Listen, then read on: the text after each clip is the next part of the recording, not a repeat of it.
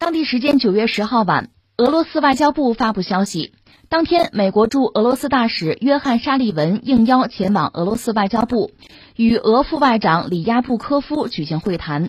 消息中称，俄方掌握无可辩驳的证据，证明美国多家互联网巨头在俄国家杜马选举的筹备工作中违反了俄罗斯法律。俄外交部强调，俄方绝不允许外部势力干涉内政。此前，美国驻俄罗斯大使馆发布消息称，美国驻俄大使约翰沙利文与俄副外长里亚布科夫讨论了双边问题。啊，这个新闻有意思了啊！到底是美国确实对俄罗斯，因为俄罗斯马上要进行杜马的选举嘛？具体的，待会儿我们再解释啊。就是，美国对俄罗斯内政这真的是进行了干预，俄罗斯已经拿到了证据，还是即将进行杜马大选？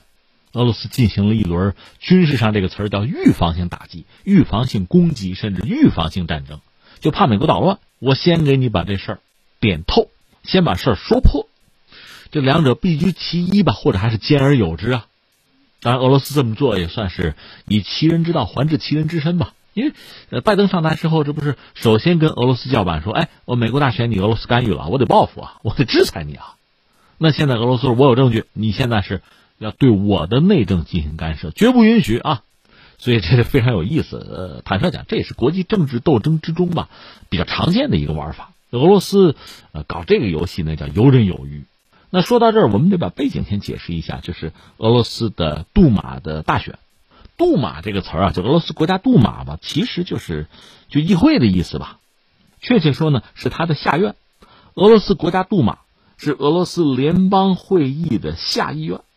他有四百五十个议席，我看他们这个议员的资格呢是二十一岁及以上的公民，原来任期是四年，后来改成五年。二零一八年开始吧，呃，杜马的任期延长到五年。二零一一年十二月，当时是第六届俄罗斯国家杜马结束，那个选举里边呢，普京他领导的统一俄罗斯党战胜对手吧，就获得了大选的胜利。他也改革。二零一四年，当时普京向杜马提交了这个俄罗斯恢复国家杜马混合选举制度的法案，这个也通过了。然后是今年吧，六月十七号，普京呢签署一个法令，宣布第八届俄罗斯联邦国家杜马的选举呢是九月十九号举行。你看到了。那么这次国家杜马选举呢，应该说还是比较激烈、比较热闹吧。呃，像绍伊古啊、拉夫罗夫，他们是代表统一俄罗斯党，就是普京所在的这个党啊，领衔征战国家杜马选举。另外呢，俄罗斯联邦共产党，你知道他那个领袖是久加诺夫吗？还有一位著名的女性萨维斯卡娅，这位是宇航员出身。还有几个俄罗斯政坛很有名的人物，包括前总统候选人格鲁吉宁，这是俄罗斯这个共产党推出的一份名单。另外还有一个值得关注的角色，这位叫做普里列平，他本身是叫“公正的俄罗斯为了真理”，这是个党的名字啊，叫“公正的俄罗斯为了真理”。这个党的联合主席就是呃普里列平。他说啊，我不打算找俄共蹭吃蹭喝啊，我和两名党内同志自带茶具，希望请俄共党员尝尝兄弟政党的茶水。这什么意思呢？这是要搞联盟啊。什么联盟？就是俄罗斯联邦的左派政党要合作呀。他甚至之前说，在这个八幺九那天啊，呃，因为在历史上八幺九不是就苏联解体那个当口，有一些人想挽救苏联啊，做了最后一次努力，但是失败了。八幺九事件嘛，所以这位说跟俄共，咱要不他给签个备忘录什么的，咱们搞个联盟啊。但是久加诺夫的回应好像不是特别积极，而这位普里列平说什么呢？只有组成目标统一的联盟，俄共啊，公正的俄罗斯啊，还有其他左派的政党，才有望改写俄罗斯的政治版图。那到底你说有没有联盟啊？等着看吧。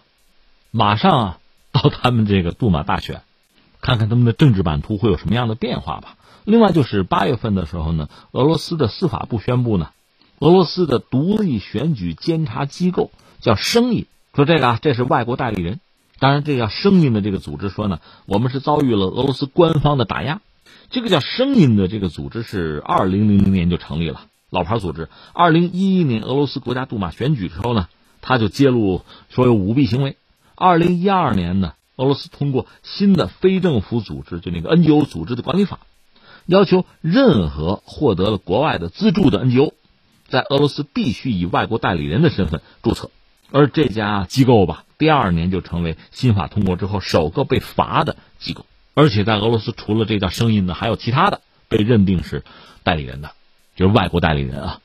所以你看，暗流涌动啊，这很激烈的啊，斗争很激烈。而且在上个月啊，俄罗斯联邦委员会外事委员会第一副主席叫贾布洛夫，他说了一段话，他说：“欧洲啊，安全与合作组织观察员代表团拒绝来俄罗斯监督俄国家杜马大选是有预谋的。西方国家需要一个借口来宣布不承认俄罗斯国家杜马的选举结果。”他把这话点透，说西方国家很可能会利用这次杜马大选，鼓动其在俄罗斯的代理人组织反政府的示威及各种挑衅活动。因为就在八月初的时候，欧安组织民主制度和人权办公室，还有欧安组织议会大会表示说，不会派观察员观摩九月份就这次这个俄罗斯的国家杜马的大选。这是为了表示对俄罗斯政府限制观察员人数的不满。之前呢，这两个组织说要派八十人啊，长期观察员，还有四百二十名短期观察员到俄罗斯要观摩大选。俄罗斯说不行，人太多，这疫情原因吧，限制一下吧，六十人。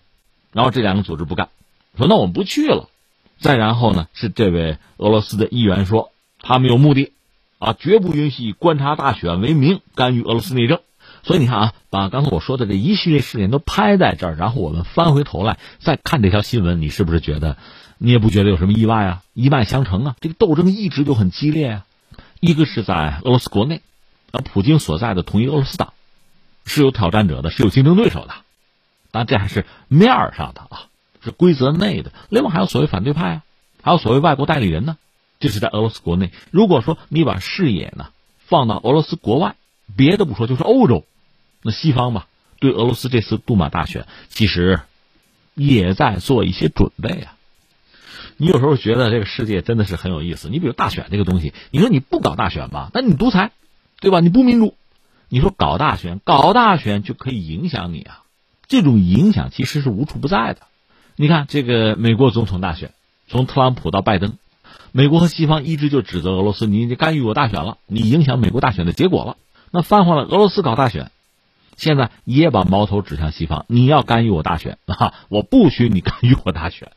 所以给人一种感觉，大家都是老玩家、老中医啊，都不要使这些小手段了，彼此都熟。那这次这个俄罗斯方面专门针对美国，他目前我们看到，美国方面不吭声嘛，不表态嘛，不接话。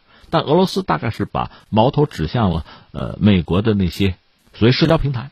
那我们实话实说，社交平台呢，它如果要干预一国政治啊，包括大选吧，它的方法应该是比较间接，甚至比较隐蔽的。它不是说给你捣乱。把你投票系统给你破坏了，那倒不是，但它可以影响民意啊！而且这次俄罗斯那个反对派纳瓦利内，纳瓦利内本人还在坐牢，在监狱里，所以他呢对俄罗斯政坛的影响恐怕是比较间接的。但是他的团队并没有完全进去啊，外面有人呢，所以开发了一个小程序，这个智能投票的什么程序吧？